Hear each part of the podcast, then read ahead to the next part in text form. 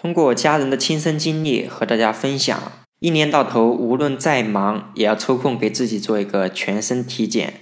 我们这里说的体检是去体检中心，或者是去医院的体检中心做全套的体检方案，并不是因为我们生病了去医院一个门诊做的相应的一些检查，或者是入职的体检。在分享之前，我想先问一下。无论您现在是刚工作十年以内，还是工作了二十年，或者是三十年，大家每年有定期体检的习惯吗？我们上一次体检是什么时候了呀？如果我们现在还没有每年体检的习惯，那我希望能通过今天我的这个分享，给大家有一些启发吧。我今天要讲的这个事情，就发生在我老丈人身上。去年，也就是二零二一年的十一月份。有一天晚上，我们忽然接到他的电话，说是摔了一跤。电话里听他说的意思倒是没有什么问题。说这里大家有没有发现一个情况啊？我们的长辈有时候遇到一些事情，小疼小灾的，他们都很能忍。你让他去医院呢，他就是不愿意，就觉得可能休息一下、睡一晚上就差不多了。他也不例外。那第二天早晨一大早。他就忍不住了，赶紧又给我们打电话，说是现在手疼的厉害，而且手肿的衣服都穿不进去了。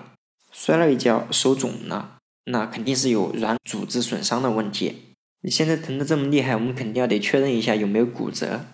于是就到医院里面去做了一个 X 光，X 光一做呀，发现肩关节有骨折的情况。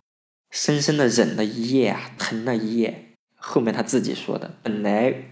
前一天晚上他还和我们说没什么问题，那现在出现了骨折的情况，到医院做手术把这个问题给解决了。如果要去医院做手术的话，不管是做手术还是去住院，住院以前他肯定会给我们做一个什么全身的检查，看一看有没有什么问题。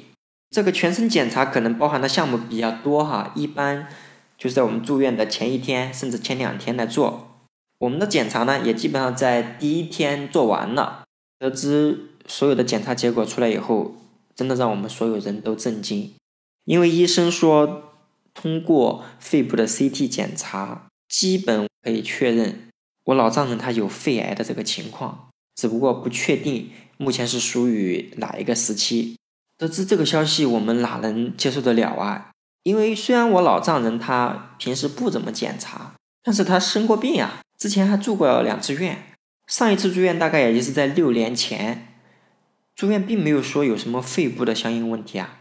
现在也就是短短六年时间，整出一个肺癌出来。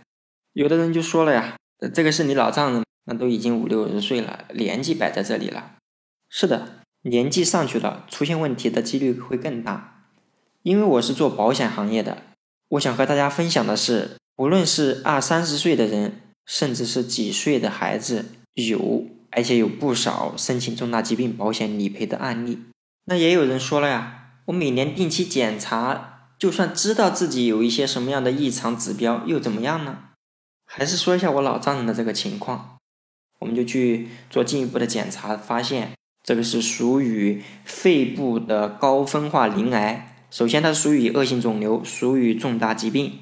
万幸的是。这个是属于肺癌中恶性肿瘤中极早期的，做了手术，后面再做相应的化疗或者是免疫性疗法，几乎就没有什么问题了。现在他像正常人一样。